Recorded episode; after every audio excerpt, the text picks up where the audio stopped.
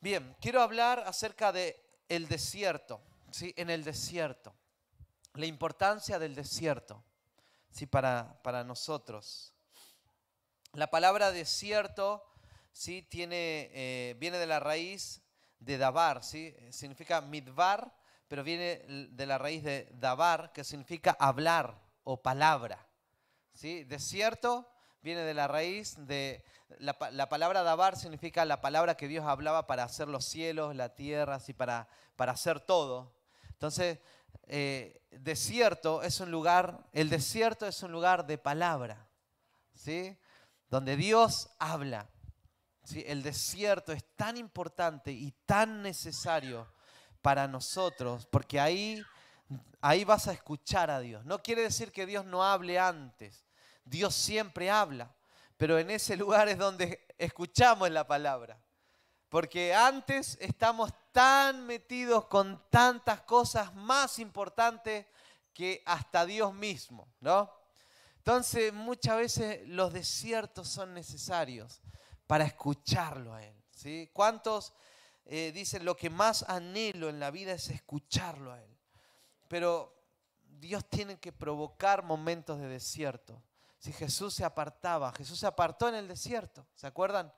Tuvo 40 días ahí hablando con el Padre las estrategias ¿sí? de Dios para, para todo lo que Él iba a hacer. Entonces, no, no te quejes del desierto, ¿sí? no lo mires como algo diabólico tampoco, ¿sí? míralo como, como un lugar de proceso donde Dios te va a hablar fuertemente. Amén. Qué bueno.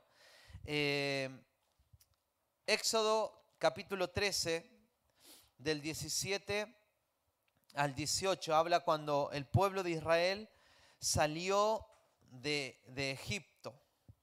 Bien, eh, y sucedió que cuando Faraón dejó ir al pueblo, Dios no los guió por el camino de la tierra de los filisteos, aunque estaba cerca, porque dijo Dios, no sea que el pueblo se arrepienta cuando vea guerra y se vuelva a Egipto. Dios pues hizo que el pueblo diera un rodeo por el camino del desierto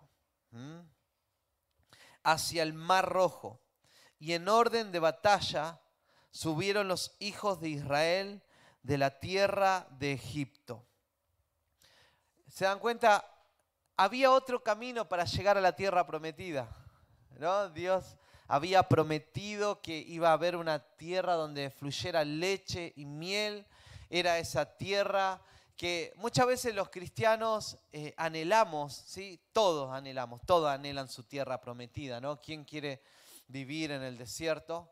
Pero eh, es donde está esa tierra donde todos decimos, y ya va a llegar ese día, ya va a llegar ese momento, donde todos buscamos nuestra identidad en Dios, el propósito de Dios para mi vida. Y el propósito de Dios ¿sí? Eh, sería la tierra prometida, diríamos, ¿no? Entonces, pero antes de llegar a ese propósito, ¿qué es necesario? Pasar por el desierto. Y es donde muchas veces hay muchos que, que son impacientes ¿sí? porque quieren la, tierra prometida solamente. Y, muchas veces hay personas que anhelan más los ministerios que Dios puede dar, las riquezas que Dios puede dar, los estatus o, los, o, tantas cosas que Dios puede entregar que al mismo Dios.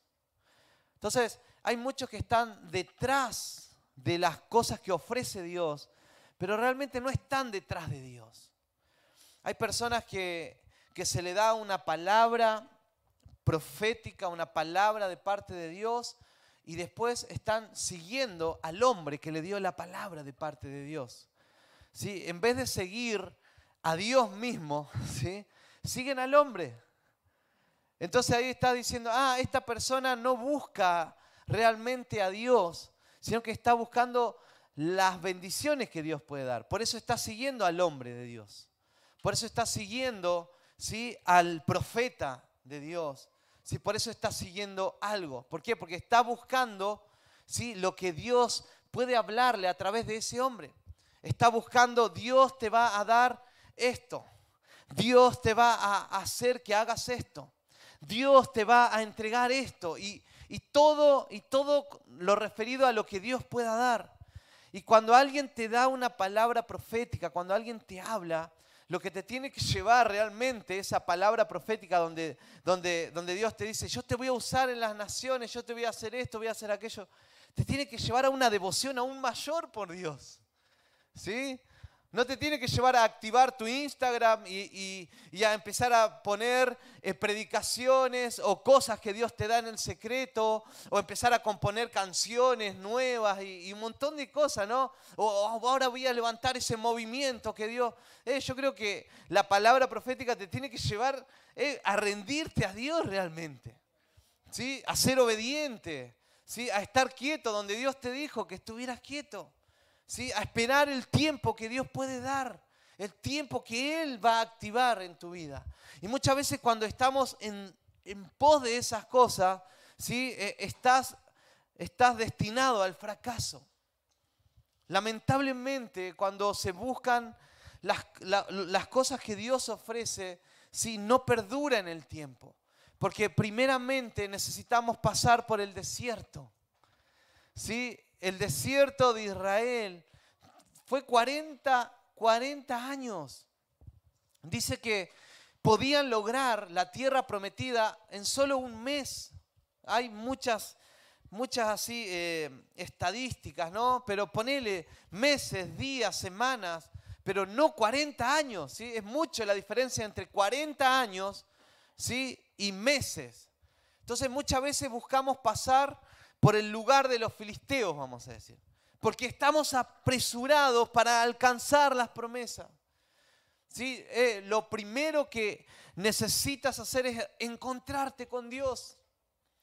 ¿Sí? Estás viviendo en una temporada donde Dios te llevó y vos decís, pero Dios, ¿cuándo vas a abrir la puerta?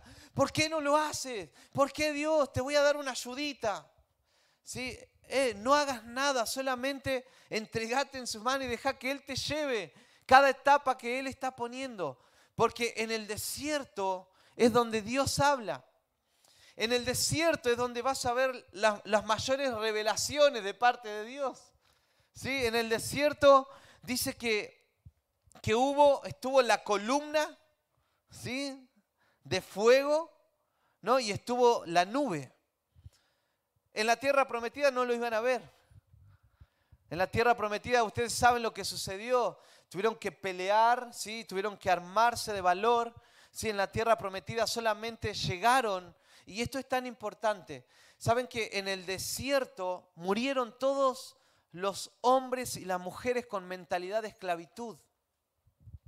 Dice que todos los que nacieron en Egipto murieron en el desierto tuvieron que morir. ¿Por qué? Porque iban a llegar a la tierra prometida, iban a tener mentalidad de esclavo. ¿sí? Iban a tener una mentalidad, no iban a tener una mentalidad de gobierno, donde ven a Dios con la provisión. Porque los que nacieron en Egipto, ellos, los, el proveedor de ellos no era Dios, sino que era Faraón. Ellos cuando más trabajaban, tenían comida. Cuando más trabajaban tenían sustento, tenían alimento. Entonces, todo era en base a su esfuerzo. Si todo lo que obtenían era en base a... Yo para lograrlo más trabajo. Cuando querían adorar, Faraón dijo, más trabajo. Porque si no hay más trabajo, no comen. ¿Sí? No los visto. Entonces, ellos tenían esa mentalidad de que todo era por su fuerza, el esfuerzo. Entonces iban a llegar a la tierra prometida, ¿sí? Y iban a, iban a ver, no, es nuestro esfuerzo, nosotros lo hicimos, nosotros ganamos. Eh, y tuvo que haber un proceso de quebranto, de muerte. Y dice que los que conquistaron la tierra prometida, ¿sí? Fueron los que nacieron ahí en el desierto. Los que nacen en el desierto son los que escuchan a Dios. ¿sí? Los que nacen en el desierto son los que ven las codornices llegar. Eh, pero ahora no tienen jefes. ¿Quién te va a pagar? No está Faraón. Está Dios. No, pero Dios, ¿qué va a hacer acá Dios en el desierto? ¿Sí? El desierto es el desierto. No hay tiendas, no hay moles, ¿sí? no hay fábricas para trabajar, no hay nada para producir. ¿sí? Pura arena y sol y todo eso, ¿no? Y no era la playa tampoco, ¿no? Y, estaba, entonces de repente se levantaban, maná. ¿Sí? De repente tenían hambre, codornice. Va a venir el. Hoy, hoy anuncia el pronóstico ¿sí? profético, anuncia 48 grados. No, pero está la nube. ¿sí? No, en el desierto vienen menos 30 grados ahora en el desierto, nos vamos a morir. Está el fuego de Dios. En el desierto es donde Dios habla, donde tenés experiencias con Él, donde realmente conoces su provisión y conoces su poder. Entonces, ¿cuántos dicen, eh, está bueno, está interesante el desierto, ¿no? Está interesante los momentos difíciles que muchas veces paso y parece un desierto. ¿Sabes reconocer tus desiertos? ¿No? ¿Cuándo es necesario entonces un desierto? Si cuando no estamos escuchando la voz de Dios. ¿Cuándo es necesario el desierto? Cuando estamos dependiendo ¿sí? de todo a nuestro alrededor, menos de Dios. ¿Sí? Entonces Dios dice, necesitas un desierto. Ahí yo te hablo, ahí me conoce, ahí sabes que conmigo vas a lograr más, ¿sí? Que que con tus propias fuerzas. Entonces el pueblo de Israel no iba a poder alcanzar a conquistar a todas las naciones que venían armados, ¿sí? naciones bien organizadas, con, ya con torres, con palacios y un montón de cosas. ¿sí? Y ellos esclavos que venían de ahí saliendo, ¿no? No iban a poder conquistar nada. Entonces el desierto es un lugar donde Dios habla y lo primero que provoca el desierto es dependencia de Dios. ¿Sí? Éxodo 13, 21 al 22. Jehová iba delante de ellos de día en una columna de nube para guiarlos por el camino y de noche en una columna de fuego para alumbrarlos, a fin de que anduvieran de día y de noche no quitó de delante del pueblo la columna de nube durante el día, ni la columna de fuego durante la noche. ¿Saben qué, familia? Es tan importante identificar en estos tiempos.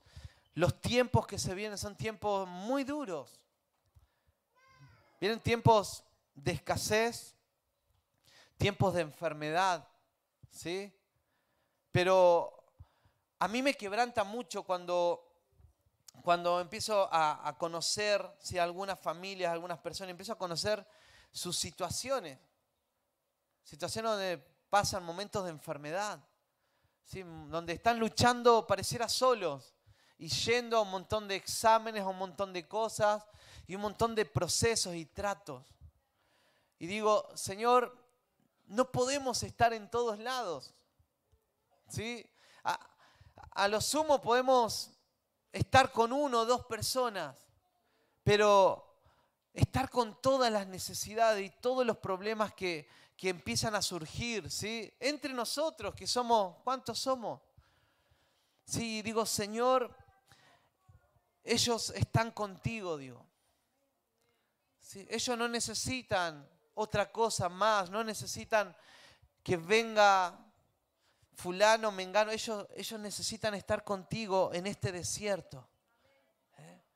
veo muchas veces situaciones de personas que están pasando situaciones económicas, financieras, donde viven el, maná y las codornices, y ahí día a día, ¿sí? hay esos momentos difíciles. A mí me quebranta el corazón cuando empiezo a escuchar momentos, situaciones, pero digo, Señor, yo he pasado por eso. Momentos donde realmente, ¿sí? Donde no, no, no sabíamos qué venía mañana, qué iba a pasar. Momentos donde no podíamos recibir a alguien porque si alguien venía a la casa me, desorganizaba la economía. A venir a tomar el tecito. Eh, pero era literal así, eran situaciones así como, Señor, eh, pero nunca fue una angustia, porque Dios estaba con nosotros. Y, un montón de situaciones y un montón de complejos, y siempre hablo esto, ¿sí? complejo de inferioridad y un montón de cosas por la, por la situación de donde uno también venía, ¿sí? tantas cosas, pero digo, eh, estamos con el Señor. Yo no sé cómo, cómo llegué donde estoy, hablándote, ¿sí? con, con autoridad, con convicción. Digo, Señor, no sé cómo fue el proceso. Pero, ¿sabes qué? Los desiertos te transforman. Los desiertos algo hacen en tu vida que ni cuenta te vas a dar. Que cuando salgas vas a salir con otra mentalidad. Porque en el desierto te vas a encontrar con Dios. ¿Cuántos están en momentos más difíciles? Parece que no hay ni un llamado, no, no hay ninguna respuesta. Pareciera que, eh, como se olvidaron de mí, ¿qué pasó con mis amigos, mis hermanos, mis pastores? ¿Qué pasó con el gobierno de turno? Y empezamos, ¿no? Así que empezamos a echarle la culpa, eh, pero el Señor está con vos. Si no necesitas a Faraón, ¿sí? el Señor está con vos. Si no necesitas a nadie que sea que, tenga influencia, que sea rico, que sea próspero, que tenga... No, no necesitas a nadie que tenga unción al lado tuyo, no necesitas nada de eso. Necesitas ¿sí? encontrarte con la voz de Dios en ese desierto. Eh, gracias a Dios, yo no sé cómo fue, pero gracias a Dios en mi vida cristiana nunca perseguí a un hombre.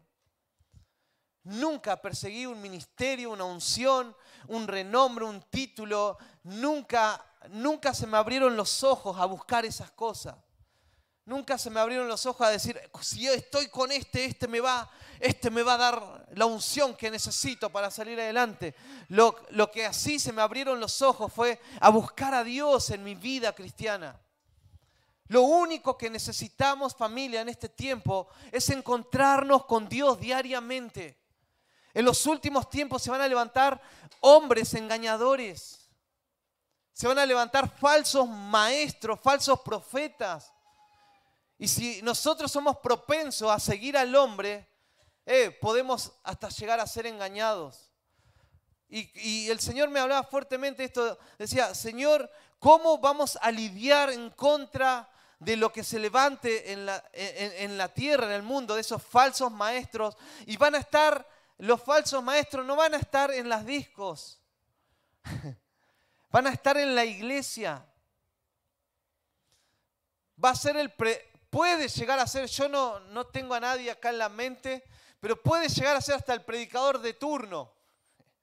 Y no estoy diciendo esto para que, uy, desconfíes de medio mundo, sino que estoy diciendo, toma lo que tienes que tomar, pero todo que te lleve a, a buscar y a adorar a Dios. Si la palabra profética, si la palabra de maestría, si cualquier cosa que se desate desde este lugar, si llega a buscar, a admirar al hombre y a seguir al hombre, tenés que tener cuidado. Porque no estás siguiendo a Dios, estás siguiendo al hombre. ¿Sí? Los, nosotros, los hombres, vos, yo, somos usados, somos vasijas. Y Dios te va a usar, ¿sí? Tremendamente. Pero siempre tengamos en cuenta, somos simples vasijas de barro. Fíjate una vasija de barro, la agarras, la tirás y se quiebra todo. Y así somos, somos tan frágiles. Un día podemos estar acá en la cima, pero otro día puede venir una enfermedad, puede venir una catástrofe, puede venir algo, porque nadie está exento, ni el más ungido. ¿No? ¿Están conmigo, no? Nadie, porque somos vasijas, somos peregrinos y pasajeros, le puede tocar a cualquiera. Entonces necesitamos que la palabra profética, que la unción, ¿sí? que, que el hombre de Dios te lleve a, a, poner tu mirada en Jesús y no en ellos mismos. Así que Dios nos libre. Así que Dios te libre de estar persiguiendo a los hombres. Que Dios te libre de estar persiguiendo la unción de alguien para lograr algo en la vida. No lo logramos, no lo logras ni con los mejores contactos que puedas tener. ¿Sabes por qué? Porque en mi celular tengo los mejores contactos que puedo tener, ¿sí? Y vivo la vida normal, tengo que pagar las cuentas. tengo que resolver mis problemas matrimoniales. Tengo que cambiar los pañales a la bebé también, me toca. Eh, no es el hombre el que te abre puertas. Si nunca sigamos a los hombres. Honremos. ¿Sí? Invítalo a comer. Todo bien. Comparte. ¿Sí? Y es, y es lo que se merece. ¿sí? Eh, la honra que se merece, la honra de vida, nada más. Pero no esa admiración de idolatría. No, ahora él está en Estados Unidos, yo lo voy a seguir porque allá va. Ahora va a abrir algo. Ahora yo, pastores, yo, el Señor me llamó a... Está siguiendo al hombre. Necesitamos estar bien con los pies ¿sí? sobre lo, lo verdadero en esta vida. Solo la presencia de Dios te va, te va a llevar al lugar que Dios tiene preparado para tu vida. ¿Sí? Es la columna no estaba en Moisés. No, no estaba en Moisés. Es la columna así, la nube. Era Dios. ¿Quién era el proveedor? ¿Era Moisés? No, Moisés fue usado. Tenía la vara. ¡Uh, tremendo! Pero Moisés no podía darle codornices. Moisés no podía hacer brotar la roca. Dios lo usaba. Entonces, nuestra mirada, ¿sí? Siempre en Él. ¿sí? ¿Cuántos me dicen amén a eso? ¿Sí? Tu mirada en el Señor, familia, constantemente, ¿sí? Necesitamos convertirnos en hombres dependientes de Dios. ¿Sí? Eh, sigan invitándome a comer, por favor. ¿sí? No, ahora no hace nada. Usted no tiene nada, que es Dios el que me da todo, ¿no? Bueno, ya algunos ya no me invitan a comer nada, ni asado, ya.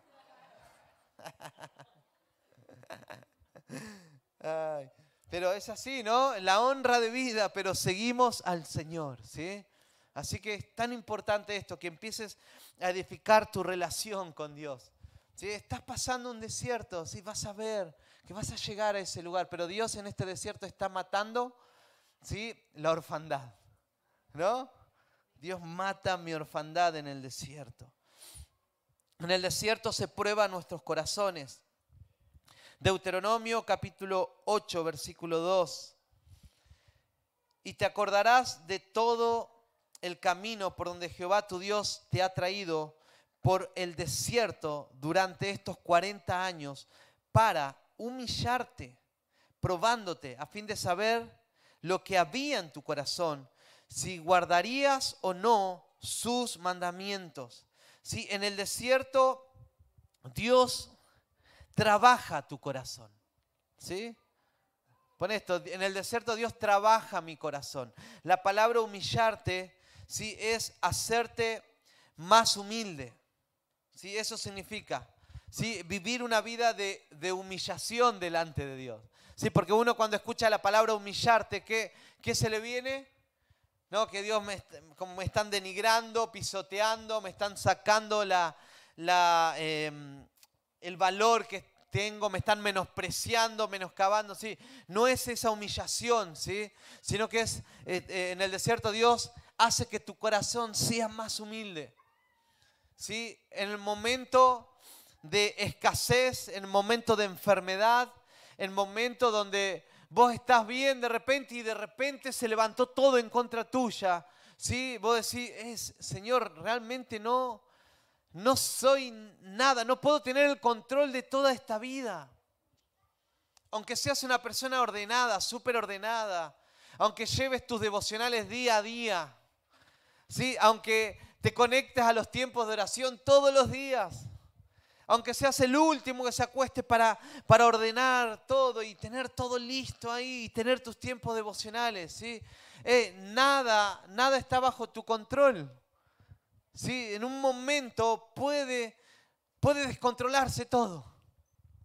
Somos frágiles. ¿sí? Un día podemos estar edificando todo bien, ¿no?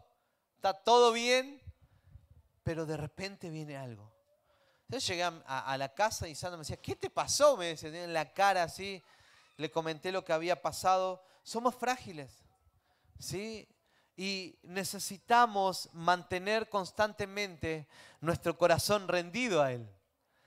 Dios te lleva al desierto para mantener un corazón humilde. ¿Por qué? Cuando todo nos sale bien, es como que parece que el pecho se nos hincha cada vez más. ¿No? Todo me sale bien, soy infalible. ¿Sí? Yo, el Señor está conmigo y hasta, hasta eso, ¿no? El Señor está conmigo y vamos, ¿no? ¿Qué me tiene que decir a mí si yo ya sé, yo ya me recibí de teólogo, me recibí de doctor en esto y en aquello, o yo, yo ya soy una persona grande que esto, y, no, y, estamos tan arriba que no aceptamos muchas veces la disciplina, ¿sí? no, no aceptamos la corrección. ¿Por qué? Porque hay un corazón orgulloso. Entonces, ¿qué hace el desierto en nuestras vidas? Nos hace ver de que somos 100% dependientes de Él. No sé cuántos de ustedes han pasado por un momento de enfermedad, un momento de pérdida, de una situación de algo. Y es donde vos ahí sos vulnerable a todo. Vos decís, sí, y hay, hay conflictos a tu alrededor y vos decís, sí, está bien, no importa, te regalo mis zapatillas, sí, no, tomate, doy esto, no me importa perder en esto lo que, lo que me ha pasado. Sí, estamos tan quebrantados en el corazón que no nos interesa discutir con nadie. No nos interesa hacer valer nuestros derechos, porque estamos quebrados. No estamos, no estamos ni diciendo, ¿cuándo me va a tocar a mí? No, ni me interesa eso. Lo que ahora me interesa es lo que me está sucediendo. En el desierto lo que sucede es que nuestro corazón orgulloso siempre es llevado a seguir siendo humildes delante de Dios. ¿Sí? Es que Dios nos libre del orgullo. Si el pecado de Satanás fue el orgullo, el querer ser estar arriba. ¿Sí? Y una de las cosas peligrosas es querer estar arriba. Es querer estar arriba por nuestros propios medios, por nuestra propia cuenta, por decir una palabra para que esto me lleve a esto o, hacer este contacto. Eh, en el reino necesitamos siempre estar abajo. ¿Sí? Estar en las últimas filas. Pues dejar lo que Dios ¿sí? haga y te lleva a las primeras. Pero dentro de las congregaciones muchas veces hay peleas por estar en los primeros puestos. ¿sí? Necesitamos mantener un corazón ¿sí? humilde, quebrantado, ahí, ¿sí? de servicio. ¿No? ¿Cuántos están conmigo? Amén. Entonces, ¿qué provoca el desierto? Sí, provoca que mi corazón sí sea siempre humilde. Deuteronomio 8, 3 y 4. Y te humilló y te dejó tener hambre y te alimentó con el maná que no conocías, ni tus padres habían conocido, para hacerte entender que el hombre no solo vive de pan, sino que vive de todo lo que procede de la boca de Jehová. Tu ropa no se gastó sobre ti, ni se hinchó tu pie durante estos 40 años. ¿Y cuántos, cuántos escucharon muchas veces decir, eh, van, a ver, van a venir tiempos donde la fe de muchos se va a enfriar? ¿No? Escuchamos eso. ¿Por qué la fe de muchos se va a enfriar?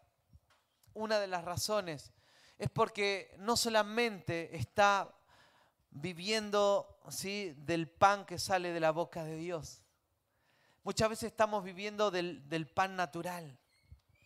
Muchas veces estamos saciando nuestro ser o nuestro, nuestro interior con el pan natural. Uh, hoy no se me da el proyecto, hoy no me salió el trabajo, hoy no tengo esto, hoy no tengo aquello, hoy no puedo comprar esto, no puedo comprar aquello.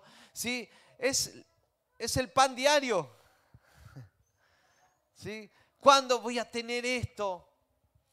¿Sí? ¿Cuándo estoy proyectando para, para comprar esto o aquello? Es el pan diario. ¿Sí? el pan natural. Pero el Señor dice, eh, yo quiero darte, no solamente de pan vivirá el hombre, sino de toda, de toda palabra que sale de la boca de Dios. En los momentos de aflicción, ¿cuántos, no levanten la mano, pero cuántos no en este tiempo están viviendo tiempos de aflicción? ¿Pero qué te está afligiendo? No, me aflige que, que no me sale ese trabajo. Ese es el pan natural. Me aflige que no puedo comprar esto.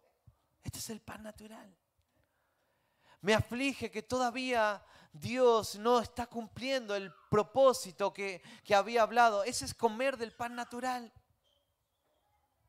No, no vivimos para poder cumplir eso. Primeramente vivimos para estar con Él, para comer de ese pan que sale de su boca. En los momentos más difíciles de enfermedad, donde te echen del trabajo, donde haya escasez. ¿de qué tenemos que vivir? Del pan que sale de su boca, de esa palabra. Eh, estamos acá, amor, viviendo, pasando momentos difíciles, pero la presencia de Dios es lo primero en nosotros. Eso es lo que nos va a sustentar en estos tiempos. Eso es lo que nos debe sustentar, familia. Necesitamos practicar desde ahora el ser sustentado por el, por el pan que sale de su boca. Sí, Jesús cuando fue a predicar estaba con la samaritana, los discípulos, eh, pero no tienes hambre, no vamos, vamos a comer algo. Eh, yo estoy, mi alimento es hacer la voluntad de mi Padre. ¿Sí? Jesús comía de ese alimento sobrenatural. Y yo sé que hay familias, hay personas que están viviendo esos momentos difíciles, pero sigue alimentándote ¿sí? del pan que sale de su boca. ¿Sí? Que no te diga, no, pero porque muchas veces viene Satanás y te dice, no, pero te, te conformás con eso, con leer la Biblia, con orar nomás. No, pero necesitas comer, necesitas esto. Sí, estoy buscando trabajo, estoy haciendo todo lo que tengo que hacer, pero ¿qué quieres? Que no pasa nada. ¿sí?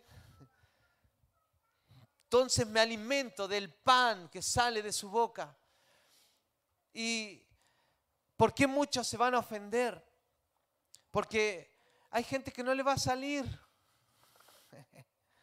las cosas como lo planean.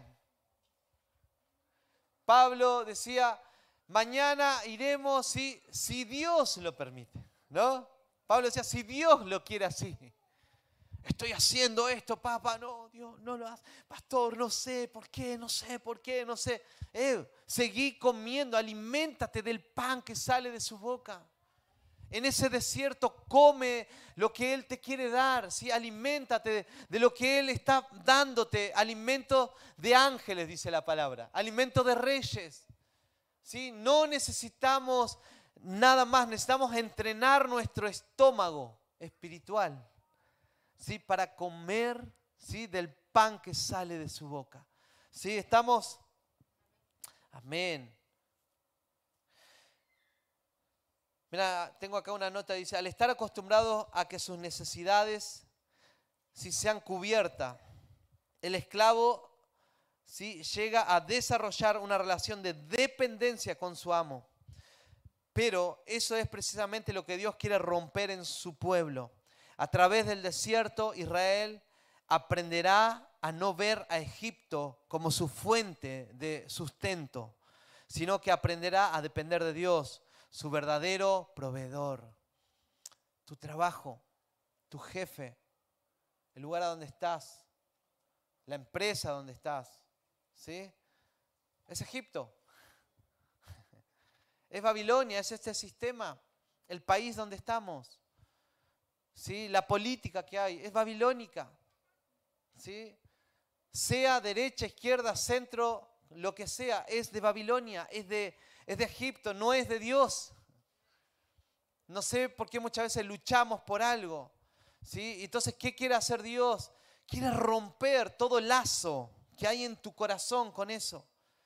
¿sí? Y no decimos eso del diablo, no, no. Es decir, estoy acá, Dios es el que te abrió las puertas, ¿no? Cuando dicen amén. ¿Sí? Él te lo abrió, Él te lo dio, Él te lo proveyó, ¿no? Si Él quiso que esté acá hasta el tiempo que Él lo disponga. Y lo último, hablaré a tu corazón. disciplina. El desierto provoca una disciplina. Deuteronomio 8:5, por tanto debes comprender en tu corazón que Jehová, tu Dios, te estaba disciplinando, así como un hombre disciplina a su hijo. ¿Sí? No es un castigo la disciplina, es un entrenamiento, ¿sí? como la disciplina que tienen los atletas. La disciplina y el entrenamiento nos lleva a aprender a vivir en el orden de Dios para que tengamos bendición. Pero no solo es importante recibir la bendición, sino que también debemos aprender cómo mantener eso. Es lo mejor que puede hacer un atleta para llegar. Y la disciplina, Dios le dijo, yo los tuve que disciplinar en el desierto, o sea, los tuve que entrenar. ¿Entrenar a qué? A depender de mí. Entrenar a qué? A que vean que la ropa no se gastaba. No necesitaban ir al mall. ¿sí? No, necesitaban un aumento para comprarse cosas porque yo les proveía. ¿Sí? No necesitaban nada más porque venía el alimento. Yo era el proveedor de ustedes. Eso los estaba llevando en disciplina. ¿Sí? Los llevó en el desierto. Y fíjate, esto es tremendo. En el desierto se reveló el, arca, ¿sí? el tabernáculo. En el desierto tuvieron la presencia de Dios. Eh, en tu desierto vas a tener encuentro con la presencia de Dios de una manera tremenda. ¿Sí? No te desesperes, no te afanes.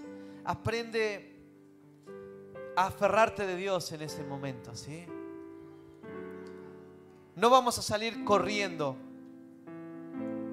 desesperados, a decir, no, pero algo tenemos que hacer. Sí, vamos a hacer algo. Pero hay muchos que están en un proceso con Dios. Porque Dios quiere revelarte su presencia, su provisión, quiere entrenar tu corazón, ¿sí? quiere hacerte dependiente, quiere que escuches su voz en este tiempo.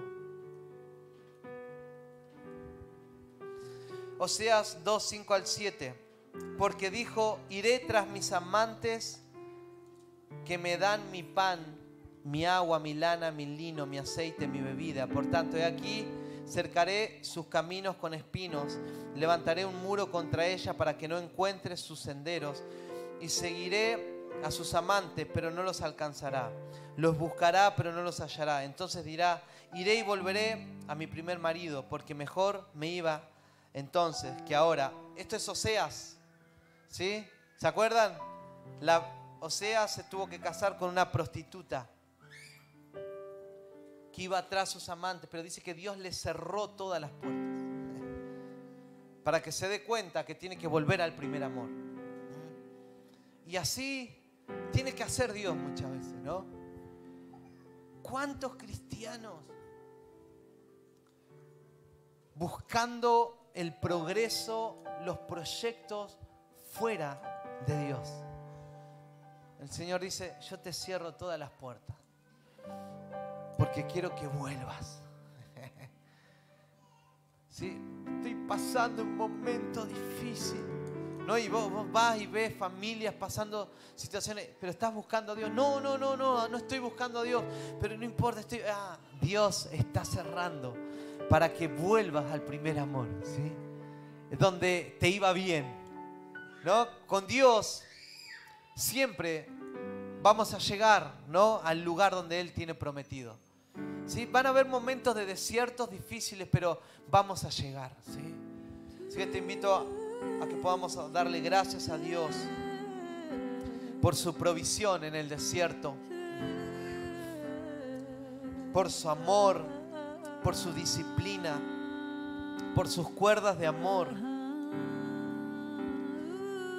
Señor, te damos muchas gracias.